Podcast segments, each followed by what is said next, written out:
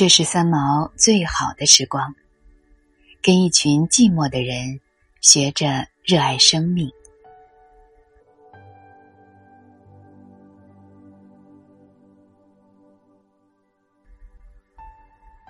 人生的尽头，也可以再有春天。三毛。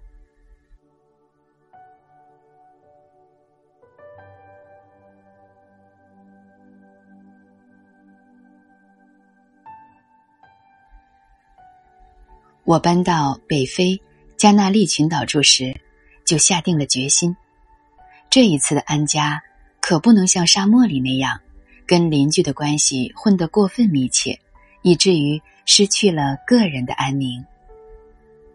在这个繁华的岛上，我们选了很久，才选了离城快二十多里路的海边社区住下来。虽说加纳利群岛。是西班牙在海外的一个省份，但是有一部分在此住家的都是北欧人和德国人。我们的新家坐落在一个面向着大海的小山坡上，一百多户白色连着小花园的平房，错错落落的点缀了这个海湾。荷西从第一天听我跟瑞典房东讲德国话时。就有那么一点儿不自在。后来，我们去这社区的办公室登记水电的申请时，我又跟那个丹麦老先生说英文，荷西更是不乐。等到房东送来一个芬兰老木匠来修车房的门时，我们干脆连中文也混进去讲，反正大家都不懂。真是笑话！这些人住在我们西班牙的土地上。居然敢不学西班牙文，骄傲的够了。河西的民族意识跑出来了。河西，他们都是退休的老人了，再学另一国的话是不容易的。你将就一点儿，做做哑巴算了。真是比沙漠还糟，我好像住在外国一样。要讲西班牙文，你可以跟我在家里讲啊。我每天啰嗦的还不够你听吗？荷西注定下来了，每天都去海里潜水。我看他没人说话，又被外国人包围了，心情上十分落寞。等到我们去离家七里路外的小镇邮局租信箱时，这才碰见了西班牙同胞。原来你们住在那个海边。哎，真叫人不痛快！那么多外国人住在那里，我们邮差信都不肯去送。邮局的职员看我们填的地址，就摇着头叹了一口气。那个地方环境是再美不过了，偏偏像是黄头发人的殖民地。他们还问我为什么不讲英文？奇怪，我住在自己的国家里，为什么要讲旁人的话？荷西又来了。你们怎么处理海湾一百多家人的信呢？我笑着问邮局。那还不简单，每天抱一大堆去，丢在社区办公室，绝对不去一家一家送。他们要信，自己去办公室找。你们这样欺负外国人是不对的，我大声说。你放心，就算你不租信箱。有你的信，我们包送到家。你先生是同胞，是同胞，我们就送。我听了哈哈大笑。世上就有那么讨厌外国人的民族，偏偏他们赚的是游客生意。你们讨厌外国人，西班牙就要饿死了。游客来玩玩就走，当然欢迎之至。但是像你们住的地方，他们外国人来了。自成一区，常住着不肯走，这就讨厌透了。荷西住在这个社区一个月，我们申请的新工作都没有着落，他又回到对面的沙漠去做原来的事情了。那时，撒哈拉的局势已经非常混乱了，我因此一个人住了下来，没有跟他回去。三毛，起初一定是不惯的。等我有假了，马上回来看你。荷西走的时候，一再的叮咛我生活上的事情。我有自己的世界要忙，不会太寂寞的。你不跟邻居来往？我一向不跟邻居来往的，在沙漠也是人家来找我，我很少去串门子的。现在跟这些外国人，我更不会去理他们了。真不理，不理，每天一个人也够忙的了。我打定主意，跟这些高邻鸡犬相闻，老死不相往来。我之后来，在两个月之内认识了那么多的邻居，实在不算我的过错。荷西不在的日子，我每天早晨总是开了车去小镇上开信箱、领钱、寄信、买菜、看医生。做这些零碎的事情，我的运气总不很好。每当我的车缓缓的开出那条通公路的小径时，总有邻居在步行着下坡，也要去镇上办事。我的空车停下来载人，是以下几种情形：遇见年高的人，我一定停车；提了东西在走路的人，我也停车；小孩子上学。我顺便带他们到学校，天雨我停车，出大太阳我也停车。总之，我的车很少有不满的时候。当然，我在客的对象总是同一个社区里住着的人。我一向听人说，大凡天下老人，都是啰嗦、悲伤、自哀自怜，每日动也不动。一开口就是寂寞无聊的一批人，所以，我除了开车时停车载这些高年人去镇上办事之外，就硬是不多说太多的话，也绝不跟他们讲我住在哪一幢房子里，免得又落下如同沙漠邻居似的陷阱里去。荷西有假回来了，我们就过着平淡亲密的家居生活。他走了，我一个人种花理家，见到邻居了会说话，也不肯多说，只道早午安。你这种隐士生活过得如何？荷西问我。自在极了，不跟人往来。嗯，想想看，跟这些七老八十的人做朋友有什么意思？本人是势利鬼，不受益的朋友绝对不收。所以，我坚持我的想法，不交朋友，都是老废物嘛，要他们做什么？中国人说敬老敬老，我完全明白这个道理，给他们来个敬而远之。所以，我常常坐在窗口，看着大海上飘过的船。荷西不回来，我只跟小镇上的人说说话，邻居绝对不理。有那么一天中午，我坐在窗前的地毯上，向着海发呆，身上包了一块旧毛巾，抽着线，算算今天看过的船有几只。窗下面，我看见过不知多少次的瑞典清道夫，又推着他的小垃圾车来了。这个老人胡子晒得焦黄，打赤膊，穿一条短裤，光脚。眼光看人时很锐利，身子老是弯着。他最大的嗜好就是扫这个社区的街道。我问过办公室的卡斯先生，这清道夫可是他们请来的。他们说，他退休了，受不了北欧的寒冷，搬到这里来常住。他说免费打扫街道，我们当然不会阻止他。这个老疯子。说多疯就有多疯，他清早推了车出来，就从第一条街扫起，扫到我这条街已经是中午了。他怎么个扫法呢？他用一把小扫子把地上的灰先收起来，再用一块抹布把地用力来回擦。他擦过的街道可以用舌头舔。那天，他在我窗外扫地。风吹落的白花，这老人一朵一朵拾起来。海风又大吹了一阵，花儿又落下了。他又拾；风又吹，他又拾。这样弄了快二十分钟，我实在忍不住了，光脚跑下石阶，干脆把我那棵树用力乱摇，落了一地的花儿，这才也蹲下去，一声不响的帮着疯子拾花儿。等我们捡到头都快碰到一起了，我才抬起头来对他嘻嘻的笑起来。您满意了吧？我用德文问他。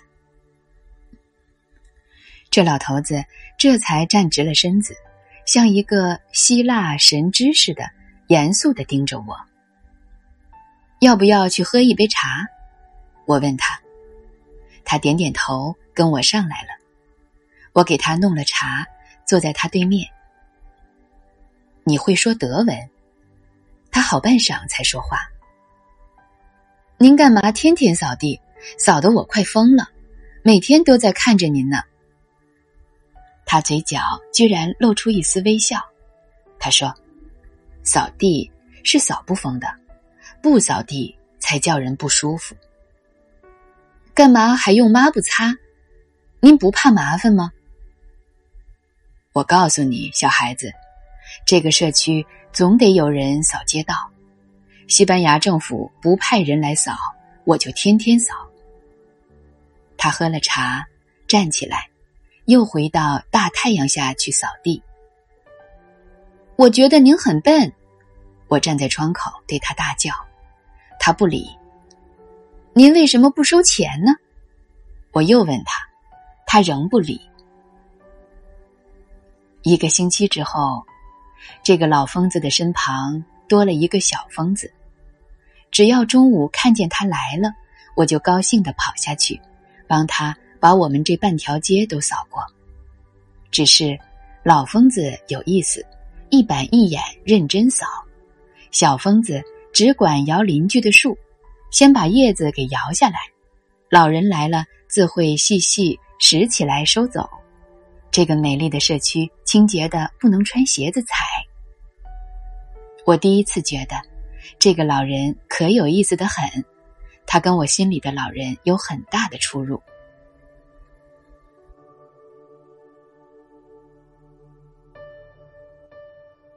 又有一天，我在小镇上买菜，买好了菜要开车回来，才发觉我上一条街的德国老夫妇也提了菜出来。我轻轻按了一下喇叭，请他们上车一同回家，不必去等公共汽车。他们千谢万谢的上来了。等到了家门口，他们下车了。我看他们那么老了，心里不知怎的发了神经病。不留神就说了：“我住在下面一条街，十八号，就在你们阳台下面。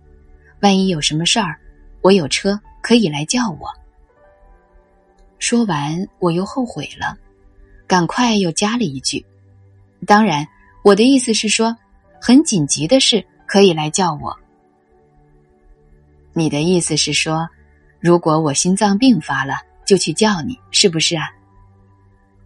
我就是这个意思，但给这精明的老家伙猜对了我的不礼貌的同情，实在令我羞愧了一大阵。过了一个星期，这一对老夫妇果然在一个黄昏来了。我开门看见是他们，马上一紧张说：“我这就去车房开车出来，请等一下。”嗯，女孩子，你开车干什么呀？老家伙又盯着问。我哪里知道做什么？我也大声回答他：“我们是来找你去散步的。人有脚，不肯走路，做什么？你们要去哪里散步啊？”我心里想：这两个老家伙加起来不怕有一百八十岁了，拖拖拉拉去散步，我可不想一起去。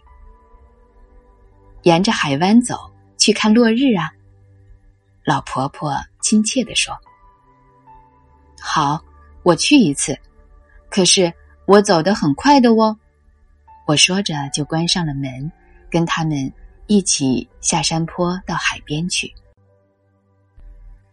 三个小时以后，我跛着脚回来，颈子上围着老太太的手帕，身上穿着老家伙的毛衣，累得一到家坐在石阶上动都不会动了。年轻人要常常走路，不要老坐在车子里，走这一趟就累得这个样子，将来老了怎么是好？老家伙大有胜利者的意味，我抓头瞪了他一眼，一句都不能顶他。世上的老人五花八门，我慢慢的喜欢他们起来了。当然，我仍是个势利极了的人，不受益的朋友我不收，但这批老废物可也很给我收益哦。我在后院里种了一点红萝卜，每星期荷西回来了就去拔，看看长了多少。那一片萝卜老也不长。拔出来只是细细的线。有一日，我又一个人蹲在那里拔一个样品出来，看看长了没长。因为太专心了，短墙上突然传来的大笑声把我吓得跌坐在地上。每天拔是不行的，都快拔光了。我的幼林手里拿着一把大油漆刷子，站在扶梯上望着我。这些菜不肯长，我对他说：“你看我的花园。”他说这话时，我真羞死了。这也是一个老头子，他的院子里一片花红柳绿，美不胜收。我的园子里连草也不肯长一根。我马上回房内去抱出一本园艺的书来，放在墙上，对他说：“我完全照书上说的在做，但什么都不肯长啊。”啊，看书是不行的，我过来替你医。他爬过梯子，跳下墙来。两个月后，起码老头子替我种的洋海棠都长得欣欣向荣。您没有退休以前是花匠吗？我好奇的问他。我一辈子是钱匠，在银行里数别人的钱。退休了，我那人身体不好。我们就搬到这个岛来住。我从来没有见过您的太太啊。她去年冬天死了。他转过头去看着大海。对不起，我轻轻的蹲着挖泥巴，不去看他。您老是在油漆房子，不累吗？不累。等我哪一年也死了，我跟太太再搬来住。那时候，可是我看得见你，你看不见我们了。您是说灵魂吗？你怕？我不怕。我希望你显出来给我看一次。他哈哈大笑起来。我看他失去了老伴儿，还能过得这么的有活力，令我几乎反感起来。您不想您的太太吗？我刺他一句。孩子。人都是要走这条路的，我当然怀念他，可是上帝不叫我走，我就要尽力欢喜的活下去，不能过分自弃，影响到孩子们的心情。您的孩子不管您吗？他们各有各的事情，我一个人住着，反而不觉得自己是废物，为什么要他们来照顾呢？说完。他提了油漆桶，又去刷他的墙了。养儿何须防老，这样豁达的人生观，在我的眼里是大智慧、大勇气的表现。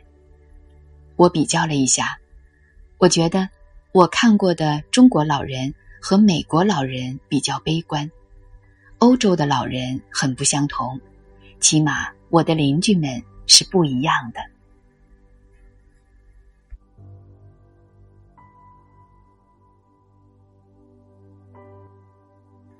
我后来认识了艾利克，也是因为他退休了，常常替邻居做零工，忙得半死也不收一毛钱。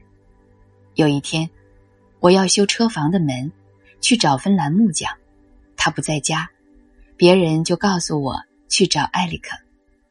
艾利克已经七十四岁了，但是他每天拖了工具东家做西家修，怎也老不起来。等他修完了车房门之后，他对我说：“今天晚上我们有一个音乐会，你想不想来？在谁家？什么音乐会啊？都是民歌，有瑞典的、丹麦的、德国的。你来听，我很欢喜你来。”那天晚上，在埃利克宽大的天台上，一群老人抱着自己的乐器。兴高采烈的来了，我坐在栏杆上等他们开场。他们的乐器有笛子，有小提琴，有手风琴，有口琴，有拍掌的节奏，有悠扬的口哨声，还有老太太宽宏的歌声，尽情放怀的唱着。艾利克在拉小提琴，一个老人顽皮的走到我面前来，一鞠躬。我跳下栏杆，跟他跳起圆舞曲来。我从来没有跟这么优雅的上一代跳过舞，想不到他们是这样的吸引我。他们丰盛的对生命的热爱，对短促人生的把握，着实令我感动。那个晚上，月亮照在大海上，趁着眼前的情景，令我不由得。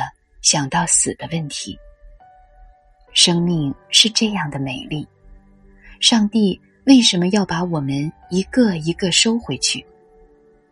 我但愿永远活下去，永远不要离开这个世界。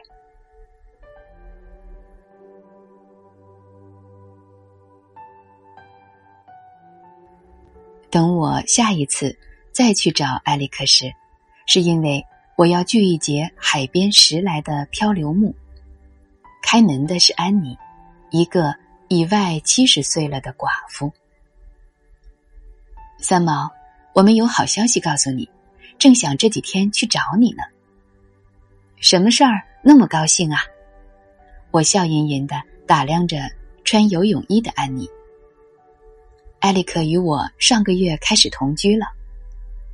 我大吃一惊。欢喜的将他抱起来，打了半个转儿。太好了，恭喜恭喜！伸头去窗内看，艾利克正在拉琴，他没有停，只对我点了点头。我跑进房内去。艾利克，我看你那天晚上就老请安妮跳舞，原来是这样的结果呀！安妮马上去厨房做咖啡给我们喝。喝咖啡时。安妮幸福的忙碌着，艾利克倒是有点沉默，好似不敢抬头一样。三毛，你在乎不结婚同居的人吗？安妮突然问我。那完全不是我的事儿，你们要怎样做，别人没有权利说一个字啊。那么你是赞成的？我喜欢看见幸福的人，不管他们结不结婚。我们不结婚。因为结了婚，我前夫的养老金我就不能领，艾利克的那一份只够他一个人活。你不必对我解释，安妮，我不是老派的人。等到艾利克去找句子给我时，我在客厅书架上看放着的相片，现在不但放有艾利克全家的照片，也加进了安妮全家的照片，艾利克前妻的照片。仍然放在老地方，没有取掉。我们都有过去，我们一样怀念着过去的那一半。只是，人要活下去，要再寻幸福，这并不是否定了过去的爱情。你要说的是，人的每一个过程都不该空白的过掉。我觉得你的做法是十分自然的，安妮，不必多解释。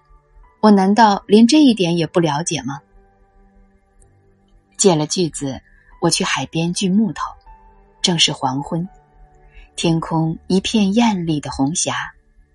我在那儿工作到天快黑了，才拖了锯下的木头回家。我将锯子放在埃里克的木栅那时，安妮正在厨房高声唱着歌。七十岁的人了，歌声还是听得出爱情的欢乐。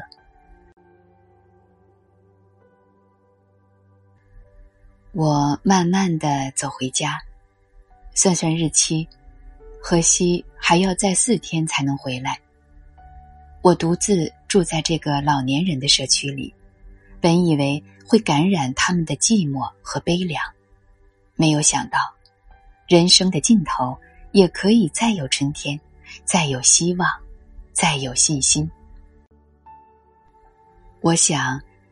这是他们对生命执着的热爱，对生活真切的、有智慧的安排，才创造出了奇迹般灿烂的晚年。我还是一个没有肯定自己的人，我的下半生要如何度过？